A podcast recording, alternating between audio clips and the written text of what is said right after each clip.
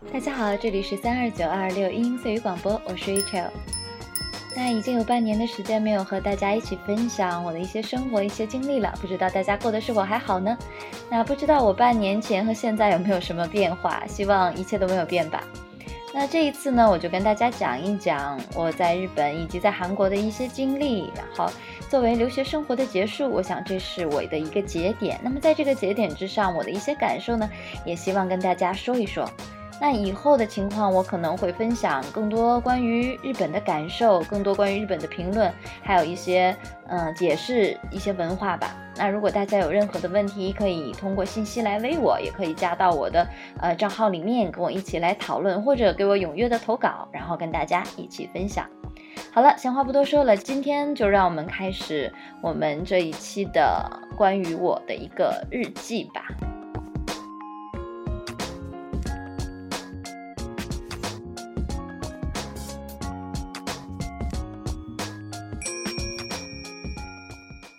离开日本，结束将近四年的喜怒哀乐与日本的生活，重新回到祖国的怀抱，多少有些不舍与不甘。四年的时光说过就过了，我在这里哭过，笑过，懂得真正的生活，结识了不可多得的友情。不论这三年我是荒废了还是虚度了，或者有太多太多未完成的想法、期待与惭愧。到今天这个时间点，算是结束了。不过这三年还是值得的，因为看到了更多，认识了更多，了解了更多，还有结识了我的朋友们。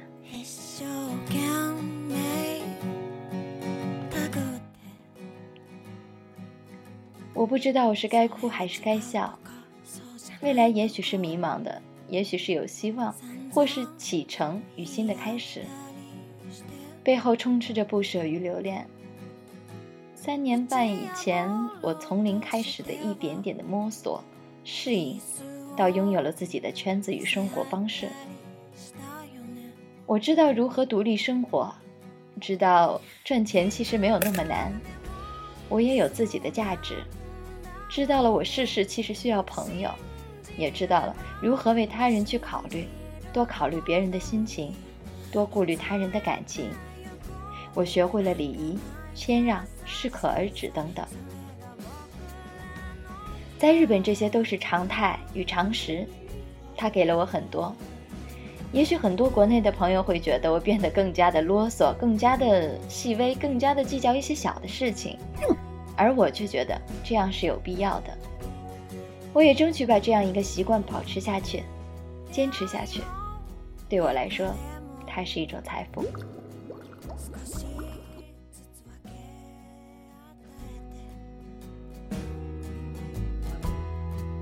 こと。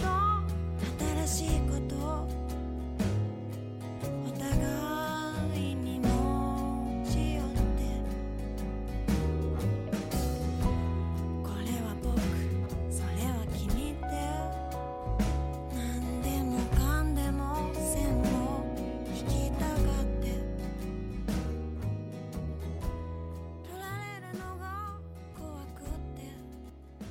终于，我不是作为送人的一方，而是被送走的一个。一直以来，我害怕留在原地的感觉。可是这一次我离开，我依旧难过。无论前面有多少希望，四年的感情与不舍不是一时可以磨灭的。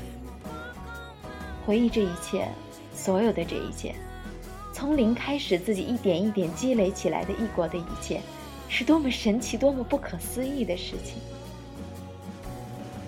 从今以后，它是我一个人完全独自占有的一段回忆，不可磨灭的、可贵的经历与宝物。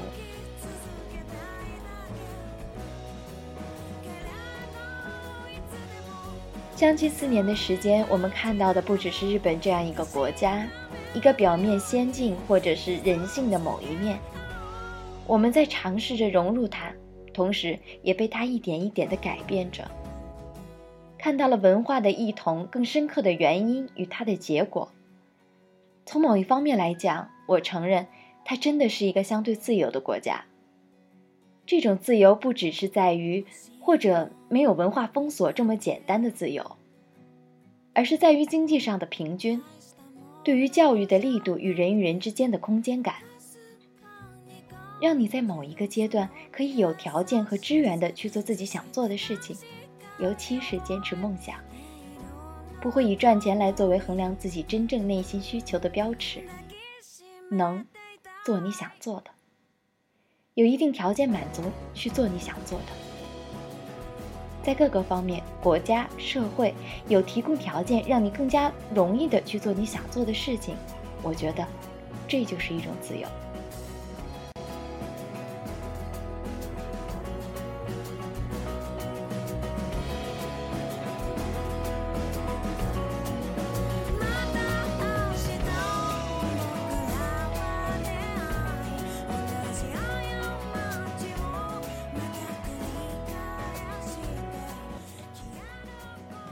点今天的经历吧。我不厌恶任何经历的事情，哪怕不顺或者是麻烦，都将成为我人生点缀的故事，在今后的回忆中有内容，发着光芒。就好比今天，脑洞大开的我买了韩国转机的机票，却没有韩国的入境签证，没有韩元，没有预定的酒店，没有朋友，不懂语言，这种狗血的事情，其实挺好玩的。现在是凌晨两点多，我不知道这具体叫什么。它只是机场附近的一个几千米的一个麦当劳。是的，我被困在这里了。机票要明早十点三十重新取票，托运出关。今晚十点半到韩国首尔机场的时候，我是最后一个出来的。被告知我没有签证，不能入境韩国。之前买机票的时候，因为时间太晚。其他的机票都所剩无几了，我便急急忙忙地预定了在韩国滞留一夜的转机。日本过境托运的时候，机场人员告诉我，拿日本签证、在留和机票就可以获得韩国入境签证。于是我就来了。出境的时候，一群群的韩国海关工作人员围住我，用韩语叽里呱啦的说了一大堆，我完全的傻了。英语、汉语、日语。哪一个都暂且没有用啊！其实说我不紧张那是假话，还是有一点点紧张的。不过总是要解决问题的，不是？慢慢说吧。果断的选择了日语交流比较好沟通，等着冒韩国海关日语翻译人员过来说明，然后出示所有的手续。终于在他们各种我听不懂的条件下，给了我特别的韩国入境签证资格。在墨迹了三十多分钟以后，终于收拾收拾滚出了大韩民国海关了。我觉得机场工作人员的样子，肯定是在背后骂我。然后我出关，然后，哇塞，机场都空了。两 T 还好是顺利的，可以换了一点点可怜的现金。拿着大包小包几十公斤的行李开始转圈圈。看机场这样子太违和感了。仅剩的两队日本女孩子的队伍正在被韩国的导游叫着集合队伍，貌似马上就要离开的样子。WiFi 是没有的，所有的店铺都关上了拉门，一片冰冷的景象。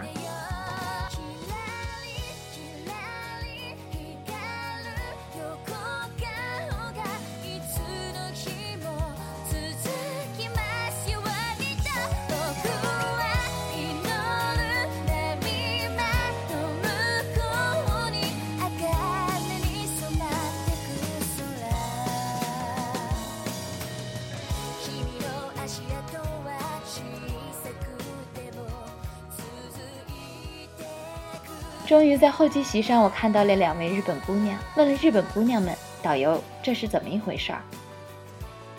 机场晚上是关门的哦。您预约了宾馆了吗？嗯，我虽然想到了，可是还是纠结了。我是来转机的，我怎么知道要预约宾馆呢？语言不通，所有的服务中心都没有人了呀，要靠着导游大妈决定命运了。抓住保安和韩国大妈，终于说明了我的情况。其实韩国人真的挺亲切的，告诉我对面就有宾馆，去看看是可以的，可以推着机场的行李车去，马上就要关门了，小姑娘家家要小心之类的话，还是挺温柔的嘛。出了机场，外面的毛毛细雨已经转成了中雨。韩国的神仙真是在逗我玩的吗？好在我还有机场的行李推车，可以自由抬着几十公斤的行李一点点的移动。嗯，还是去酒店看了。貌似酒店不收留我这种没有预约、突然到访的傻外国人。然后拿着吧台服务员给我的麦当劳的地图，乐颠颠的走了。就如同在日本的七幺幺是公益企业一样，麦当劳也是一直以来救人于水火之中啊。不管以后他有多少食物不合格的事件，我还是支持支持他吧。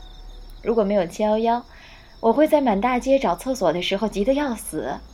如果没有麦当劳，我不可能在异国大半夜这种窘境下找到可以安身的地方。虽然怪自己仗着走惯了，玩的失控了些。冒着大雨再出去转一圈吧。有麦当劳的宝图在手，就算不会说韩文的麦当劳也可以是给人看的嘛。看看行李还是有点困难。本来想打的去的，结果。英文、日文、中文，司机师傅一头雾水的看着我。这时候奔过来一个韩国小哥，他在酒店门口看到我要打的，然后跟了过来，看我要搭车，用日文问了我我要干嘛，然后开始跟司机咕里呱啦的说了好多的韩文。我真的不知道他在说什么。本来很简单的事情，好像他来了之后变得非常的复杂。我只想搭车去两千米以外的麦当劳啊，很糟心吗？最后，司机师傅很不满意的摇头，开车走人了。我很奇怪的看着小哥问：“怎么了？我不能坐车吗？你到底说了些什么？”他说：“不要我坐韩国的出租车，因为他担心我晚上搭车会有危险。”我说：“你怎么在这里？”他说他刚送完一批日本的客户，在日本的一家韩国分公司工作。我说，既然你怕我有危险，我可以走到目的地，虽然行李比较重，没关系。谢谢你的关心。这个韩国小哥，我真的不知道是该感谢还是该说什么。也许是我多心了，感觉怪怪的。行了个礼，我便冒着雨推着行李车走了。十一点半其实还不算晚，如果再晚些就糟了，因为我真的不了解韩国的治安是如何的。路上单独行走的女孩子还是很多的，感觉雨天的半夜应该治安还不错吧？好吧，一个人走还是有些孤独了些，尤其是这种状况下。韩国的妹子细看看还是很可爱的，虽然长相都挺像的，其实人真的都不错。看到一个单独走的年轻妹子，我的防卫感顿时就没有了。上去用英文问麦当劳是不是这么走，我说了我是来转机的，这里晚上危险吗？你会说英文或者韩国以外的语言吗？等等。回答是没有回答。我继续一个人自说自话。他回答了我一句韩语，好像是在确认我是不是要去麦当劳。我说是是是。他貌似又说了一句什么。我也不懂，就跟着走了。后来我明白，他说要带我过去，还帮我提了我的行李，推了车子上路。真是一个长相美、心灵好的好妹子。我觉得妹子应该是懂英文的，只是不好意思开口说英文而已。谢谢你，真心想做个朋友。下一种语言我还是学学韩文吧，至少在中日韩无障碍的通行一下。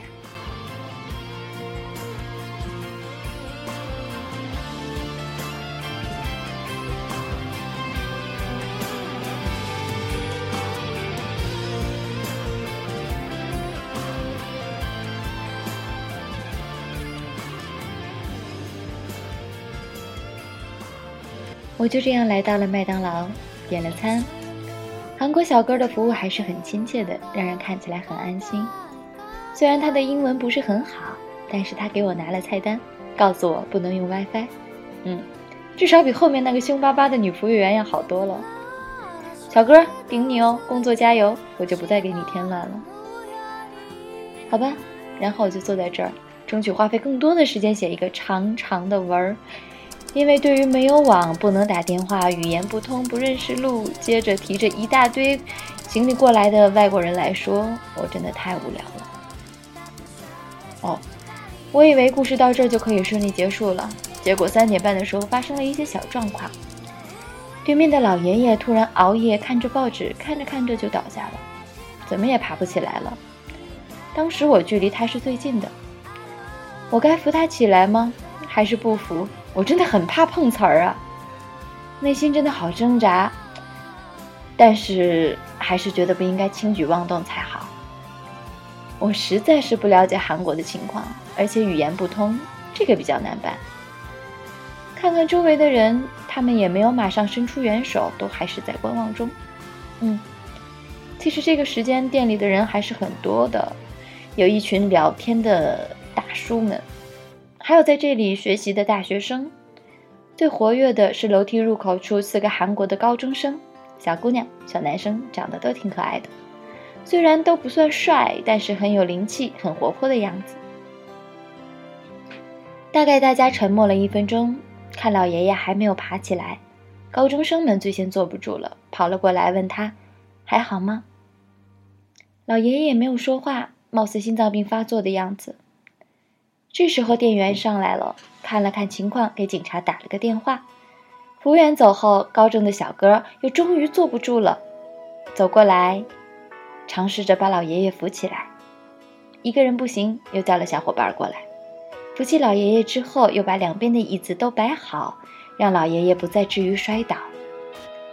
看着这些动作，真的真的都很有爱。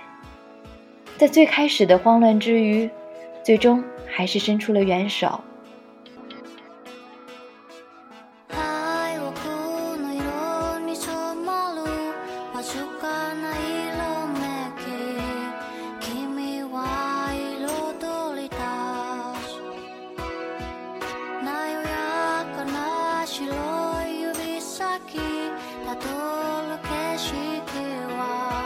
大家也都很平常的面对这些情况，感觉整体来说。韩国的风气真心是不错的，教育上应该也是比较好的。嗯，怎么说呢？韩国有没有碰瓷儿的这种说法，我不知道。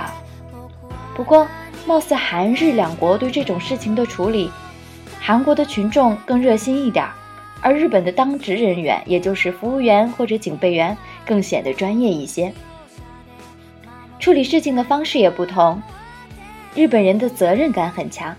韩国人内心还是比较热情的，国内呢我就不多评论了。后来警察妹妹和弟弟们来了，老爷爷也平复了一会儿，好些了，就自己回去了。老人家心脏不好就不要出来熬夜啦，我真的帮不上忙。如果你在日本，大家也觉得你很 m 哇哭的。这一晚上发生了很多场景。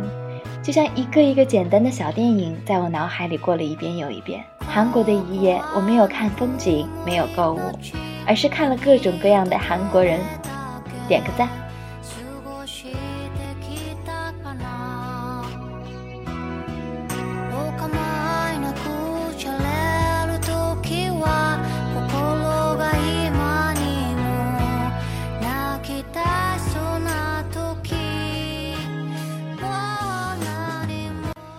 没有经历，我就没有丰富多彩的人生了。我决定下次来韩国旅游吧。哎，帮助过我的那个妹子，我要怎么联系你？我要是个男生又该多好。好吧，最后一天离开日本的日子就这么完结了。加上再过几个小时就能登记飞回我天朝了。谢谢日本给我这么多多姿多彩的回忆。谢谢朋友们帮助过我或者给我的感动，谢谢大韩民国给我这些特别的准许入境签证。最后，谢谢今天的妹子，没有你，我不会喜欢韩国，也不会对韩国有一个相对具体的印象。